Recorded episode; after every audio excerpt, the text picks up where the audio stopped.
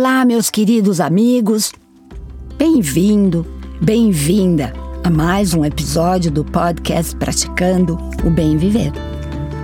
Eu sou Márcia De Luca e compartilho aqui semanalmente conhecimentos variados de yoga, meditação e ayurveda para inspirar você a trilhar os caminhos do bem viver.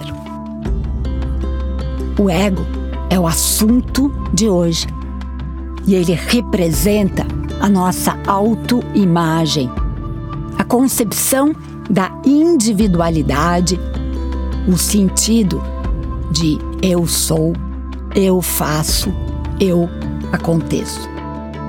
A grande sabedoria indiana nos ensina que para evoluirmos temos que nos libertar desse conceito de individualidade extrema. O ego nos impede de atingirmos o autoconhecimento, de evoluirmos nessa senda do caminho espiritual. O trabalho nesse sentido é um dos principais valores que Krishna, a representação máxima da expansão da consciência, ensina a Arjuna no campo da batalha de Kurukshetra, que vocês já conhecem tão bem.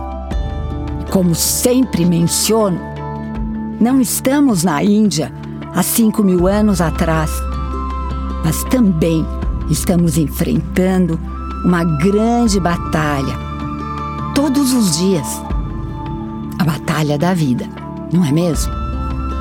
Mas o que significa realmente a ausência do ego, como conseguir essa façanha no mundo de formas e matéria em que vivemos, que tudo está baseado no ego, entendendo sua causa, o que motiva a presença do ego.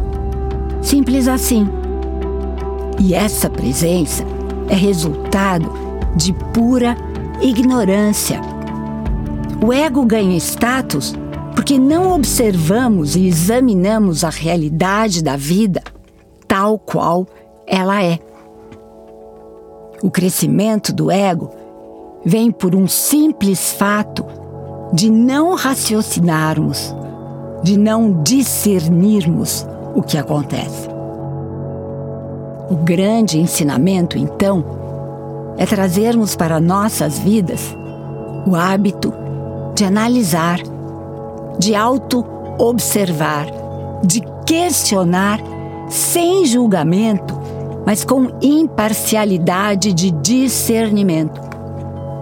Isso nos permite o verdadeiro entendimento da vida.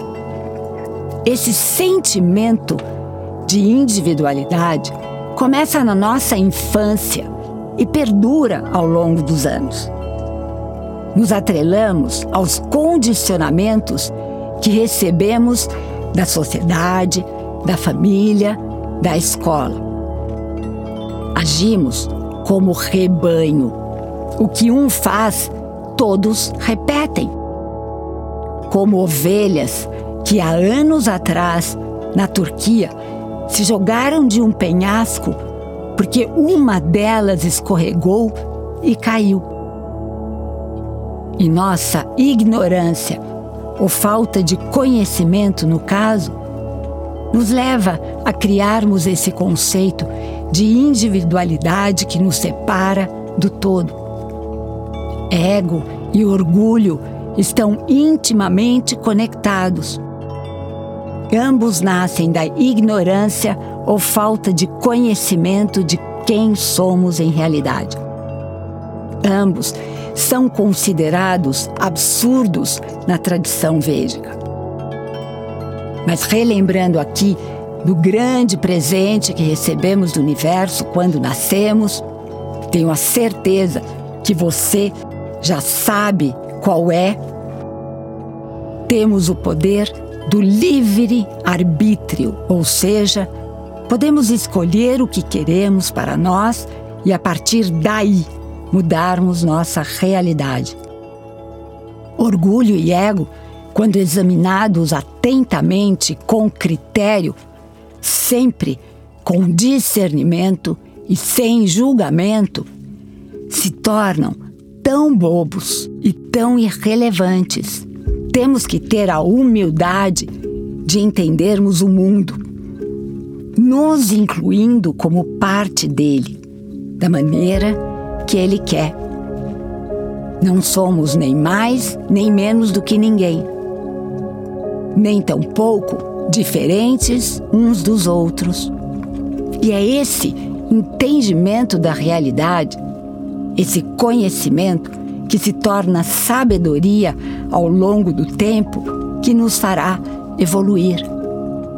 Somos todos um, sem separação, fazendo parte intrínseca desse todo que nos acolhe e nos une em uma grande corrente ou uma enorme teia.